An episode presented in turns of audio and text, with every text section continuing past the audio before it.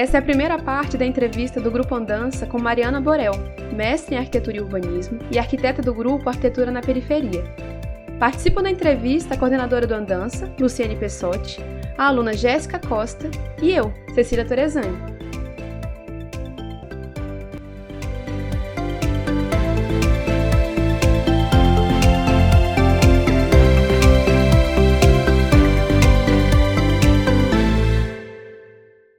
Mariana, boa noite. Nós gostaríamos que você se apresentasse, falasse um pouquinho de você e falasse como você conheceu o projeto Arquitetura na Periferia e quando você passou a integrar esse projeto. Olá, meninas, tudo bem? É, prazer pelo convite, muito, muito feliz participar do, do podcast da Andança com vocês. É, eu sou Mariana, sou arquiteta e urbanista, como a Lu falou. Eu me graduei aqui na, na UFMG, eu sou de Belo Horizonte, e fiz meu mestrado também na, na UFMG. É, no meu mestrado, eu pesquisei assessoria técnica. Quando eu fiz, eu já estava inserida no, no processo de trabalhar com assessoria técnica. E mesmo antes de eu estar inserida no arquitetura na periferia, já era um, um tema de interesse meu. Eu comecei a integrar a equipe do Arquitetura na Periferia em 2017. Eu já conhecia a Karina Guedes, que começou a pesquisa no mestrado dela. Ela começou o mestrado em 2013, também na UFMG, e a gente já tinha né, sido companheira de faculdade. E eu já conhecia o trabalho dela por isso. Então, num determinado momento da minha vida que eu tive oportunidade de, de trabalhar com assessoria, de ter um tempo para engrenar nessa empreitada, que é, não é uma empreitada simples de, de começar, porque é, é algo que ainda não tem uma estrutura que você possa chegar e, e, né, e ter facilidades como um emprego. Então, a Karina estava construindo o Arquitetura na Periferia, e eu cheguei junto com ela e com outras mulheres para a gente somar e dar um gás para fazer acontecer esse projeto que a gente acredita tanto, né, de fortalecimento das mulheres. Obrigada, Sim, Mariana. Olá, muito obrigada por ter aceitado o nosso convite. A gente é muito fã do trabalho de vocês é, e eu queria que você explicasse para quem não conhece o projeto o que é o Arquitetura na Periferia, como que o projeto surgiu, como que ele funciona e como é que funciona esse protagonismo feminino dentro dele. Joia. Então, é, como eu comecei falando anteriormente, o projeto começa na pesquisa de mestrado da Karina Guedes, que fez o mestrado também na, na UFMG é, junto com o grupo de pesquisa MON, que é o Morar de Outras Maneiras. O, o grupo tem um, um, legado de trabalho, de pesquisa sobre produção do espaço, especialmente assessoria técnica. E a Karina, junto desse grupo e com o objetivo dela inicial, que era o, o desejo de fazer com que a arquitetura conseguisse alcançar outros lugares que não apenas as classes médias e altas, ou seja, chegar nas periferias, que são lugares onde existe muita construção, que mais se constrói, mas onde o acesso aos serviços técnicos de arquitetura e urbanismo ainda são tão escassos. Então, o projeto surge dessa pesquisa de mestrado da Karina, inserida nesse grupo de pesquisa.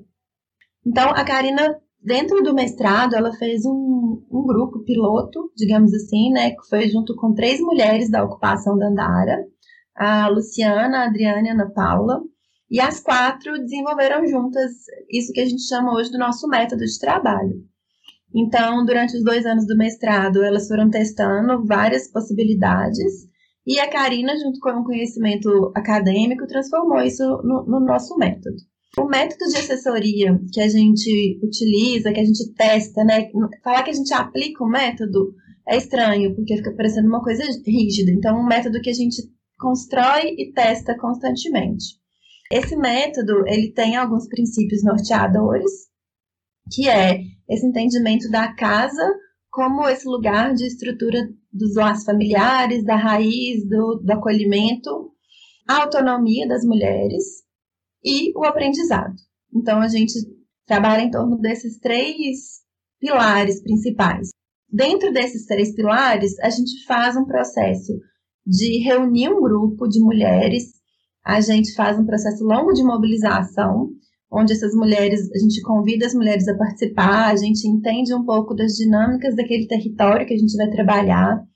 É importante dizer que é uma, uma atuação é, que a gente chama de socioespacial, né, que, que entende as questões sociais e do espaço, e como que uma se interrelaciona com a outra de forma não desgrudada, né, de forma intrínseca. É, e aí a gente, com esse processo inicialmente da mobilização, a gente reúne e forma um grupo de mulheres. E esse grupo de mulheres é o grupo com o qual a gente vai trabalhar durante um período que varia de oito meses a um ano, oscilando de acordo com as especificidades de cada grupo, de cada participante, de cada território, e também as questões contextuais do, do momento, né? Então, dentro desse, desse período, no processo de assessoria, a gente tem uma etapa que a gente chama de planejamento, e aí nessa etapa a gente vai até aos territórios semanalmente, a gente define um, um dia e um horário, e a gente sempre faz as reuniões é, de acordo com as possibilidades dessas mulheres e nossas. Então, é, a gente, tudo que a gente define, que a gente estabelece, é uma, um acordo coletivo. E a gente estabelece esse, dia do encontro e semanalmente a gente vai até os territórios para fazer alguma oficina. A gente tem um, um, uma lista né, de, de temas da oficina que a gente pode fazer, pode usar, mas a gente vai sempre discutindo com as meninas o que, que elas estão pretendendo, esperando do, do projeto. Então, essa etapa de planejamento é isso, ela dura uns 5 a 6 meses com encontros semanais nas ocupações. E aí nelas a gente vai ensinar como que faz uma leitura de planta, o que é uma planta de uma casa, como que você desenha, não um desenho técnico rebuscado, mas um, um traçado simples de planta, para não tem um objetivo de uma representação super qualificada do espaço, mas de, de entendimento e compreensão do espaço. A gente ensina como medir esse espaço, como trabalhar o, o mobiliário, a escala, para ver o que está cabendo, o que, que não está cabendo no espaço. A gente faz oficinas de entendimento do, de uma retomada assim, de conceitos básicos de matemática, então, metro, o que, que é metro quadrado, metro linear, volume, etc para a gente partir para uma etapa de calcular os quantitativos de materiais, que é algo que as mulheres sempre desejam muito aprender, justamente para se liberarem dessa questão de ter que pedir lista para os pedreiros. Então, elas mesmas podem comprar os próprios materiais, fazer os orçamentos e a gente passa por uma dinâmica de, de finanças domésticas para elas entenderem, dentro do, do, dos recursos mensais que elas têm da renda familiar, o que, que elas vão poder gastar com a obra. E aí depois a gente faz uma oficina de banco comunitário, onde elas vão ver como que elas vão empregar os recursos que a gente tem, né, do, disponíveis do, do, do projeto. E por fim, quando elas estão com o projeto já assim bem estruturado da casa, as reformas que elas querem fazer e tudo certinho, a gente passa para as oficinas mão na massa, que é quando a nossa mestre de obras vai até, as, até a casa delas para analisar a reforma que elas querem fazer e vai dar as oficinas de acordo com o que elas escolheram. Ou vai ser uma oficina de alvenaria, ou de reboco, enfim. E elas aprendem o básico daquele ofício e depois vão treinando. Por fim, a gente faz o acompanhamento das obras e dos mutirões quando eles acontecem. Então, resumidamente, é esse o nosso esquema assim, de trabalho. Sobre o protagonismo das mulheres, é justamente a tônica principal do projeto. Então, a gente sabe que a construção civil ainda é um, um, um campo, historicamente, de predominância masculina, e essa predominância masculina ela se dá no, na execução das obras, na prática de construção, mas ela se dá também na, nas tomadas de decisão. A gente escuta muito que elas chamam os pedreiros e que os pedreiros vão, e elas falam genericamente, às vezes, a demanda, e o pedreiro dá uma solução para o espaço, a decisão do espaço.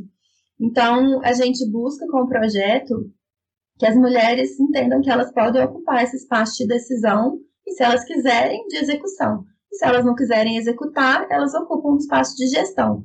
Elas ficam mais habilitadas para gerir essas obras, ainda que elas façam né, a contratação de, de um profissional. maravilhosas. Eu, eu me encanto muito, assim, ouvindo você falar do projeto, porque vocês são completas, né? Oi, Mariana, eu sou a Jéssica, estudante de arquitetura. E você acabou de falar, né, que as mulheres, elas são protagonistas nesse projeto. A gente queria saber que qual é a importância de, capac, de capacitar essas mulheres na, na construção civil, no caso, na vida delas mesmo. E a gente queria saber também qual é o perfil dessas mulheres, é, de onde elas são, qual classe social, enfim, se elas têm alguma formação ou não. E também, na sua opinião, o que essa capacitação acrescentou na vida dessas mulheres? Eu queria complementar um pouquinho também, em termos de perfil, se você pudesse falar a faixa etária né, das mulheres que trabalham e também a questão racial, se você tem alguma observação específica sobre isso. Obrigada.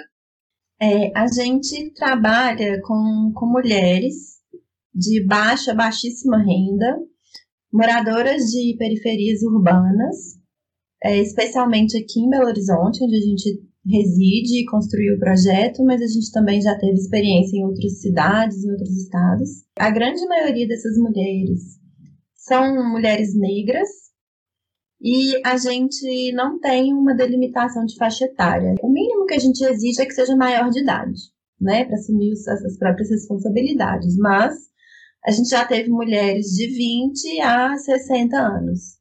Então, a gente realmente não coloca a idade como um, um, um requisito ou alguma limitação, porque cada um vai aproveitar o projeto de uma forma. E mesmo que a, mais, a pessoa mais velha eventualmente não consiga é, acompanhar no mesmo ritmo ou executar né, na, com a mesma habilidade a parte prática, ela aproveita de outra forma, mesmo que seja só aquele momento de fortalecimento e de encontro com, com as mulheres. Um dos pilares do, do, do projeto é o conhecimento e a autonomia. E a gente entende que as duas coisas estão conectadas. Porque a partir do momento que você tem conhecimento, você tem mais segurança para nesse processo de construção de autonomia, tanto a autonomia individual como a autonomia coletiva do, do grupo em si é, a gente percebe que nas ações em grupo, uma coisa muito interessante é que quando uma participante aprende uma coisa e executa ou mostra para as demais que está fazendo, que conseguiu, as outras se sentem estimuladas a tentarem também e a conseguirem. E mesmo havendo uma diferença grande de habilidades, uma se dá bem mais com o reboco, a outra bem com o entendimento dos cálculos de matemática, dos quantitativos, a gente vê que elas se apoiam no, no conhecimento da outra e nos ganhos da, da, da, outra mulher.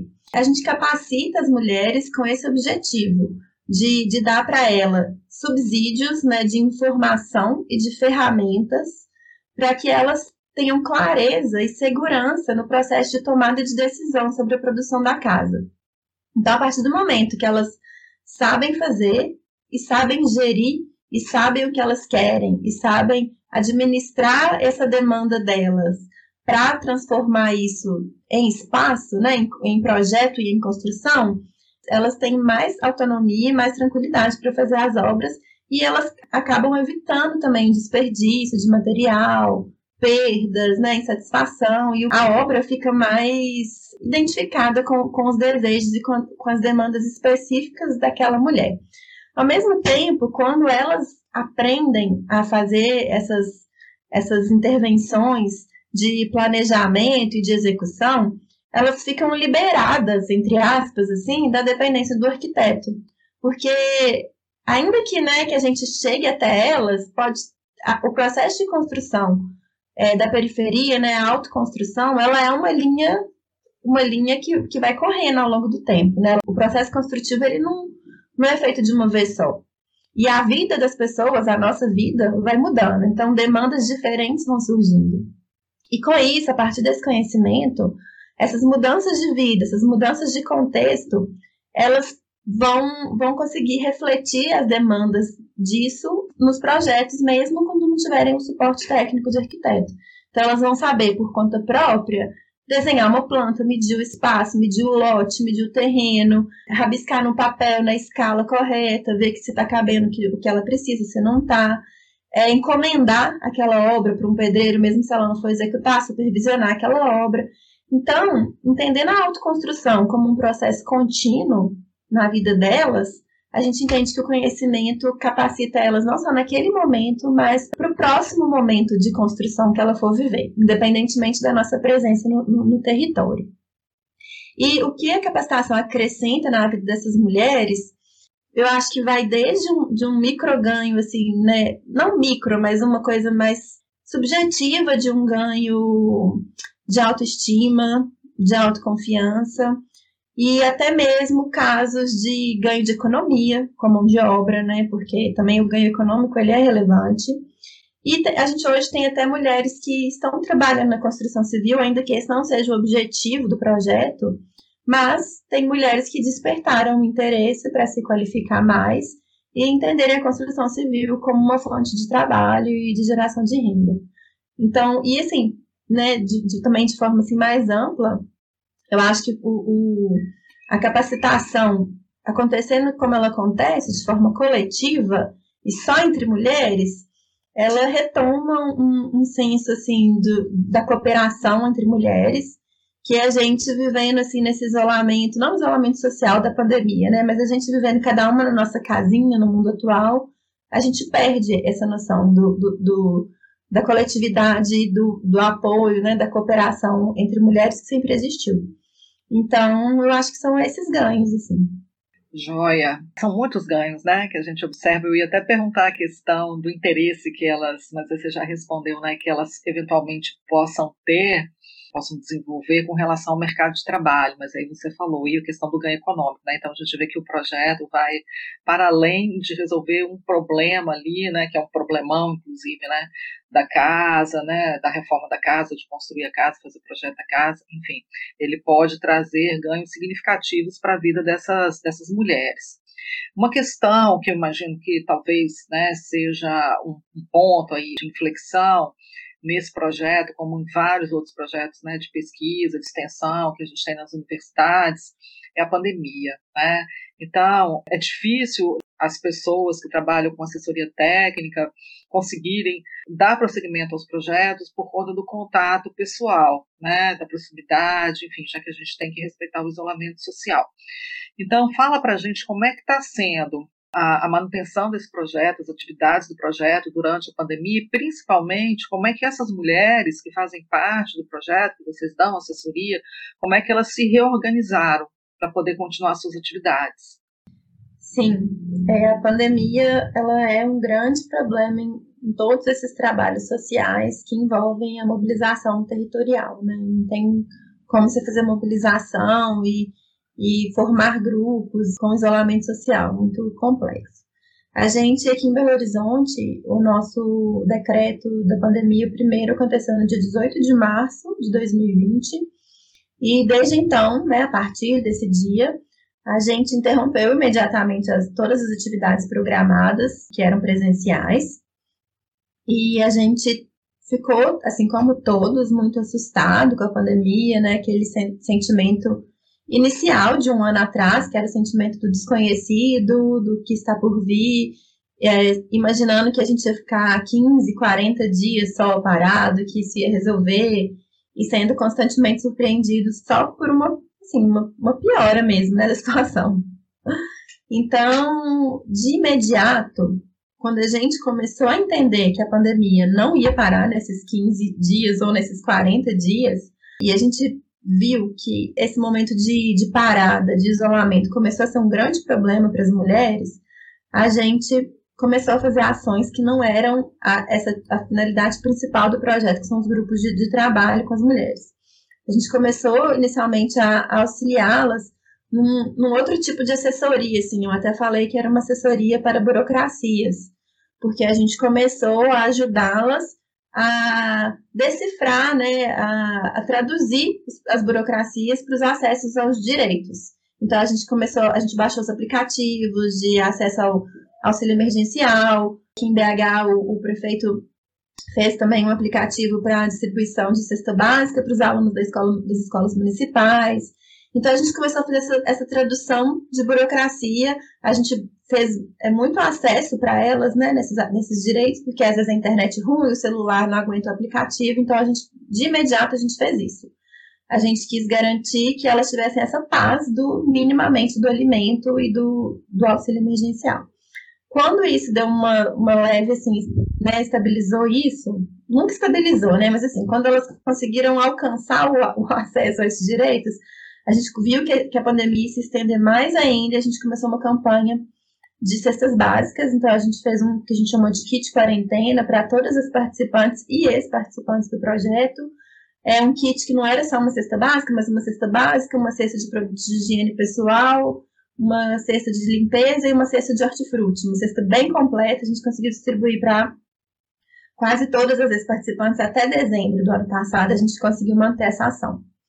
E, juntamente com tudo isso, a gente fez um grupo de WhatsApp, que foi um grupo de apoio psicológico, porque a gente viu que as mulheres começaram a ficar numa situação muito estressante e desanimadora e depressiva. Então a gente conseguiu quatro mulheres psicólogas que nos ajudaram a formar esse grupo e a gente foi fazendo rodas de conversas semanais com os temas que as mulheres traziam.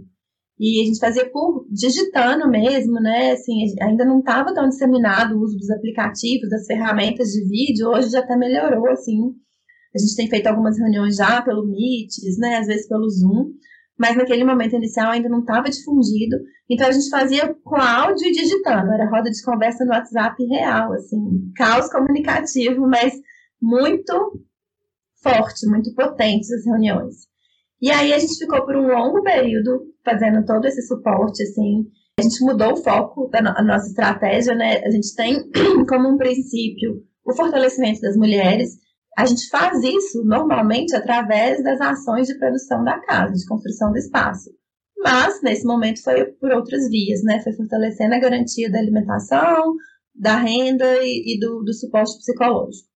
Mas, em paralelo a isso, a gente tinha um grupo na Dandara que já tinha começado, uma, já tinha feito duas oficinas. Então, esse grupo, a gente conseguiu continuar ele todo online. Então, a gente começou também a produzir vídeos, pequenos vídeos, assim, de, de cinco minutos, de, dos temas das oficinas, a gente mandava o vídeo antes, elas assistiam, já chegavam para a reunião com ele assistido, aí a gente explicava de novo, né, porque elas já haviam mais ou menos preparadas para o assunto, a gente explicava de novo e fazia a reunião. E a gente tá, já vinha desenvolvendo também uma cartilha com tudo que a gente vai explicando nas reuniões, a gente tem resumido nessa cartilha. Então, a gente também distribuía a cada reunião as cartilhas a gente imprimia e mandava entregar nas casas de cada uma o papelzinho para elas acompanharem melhor e conseguimos tocar esse grupo todo online. E aí lá para outubro, novembro, quando a prefeitura daqui flexibilizou, a gente fez, conseguiu fazer também com esse grupo as oficinas presenciais mão na massa, né, que foram no máximo seis mulheres, espaço aberto, né, era sempre espaço amplo, assim, nunca foi espaço fechadinho, e a gente conseguiu, já estamos quase finalizando esse grupo, falta só uma oficina.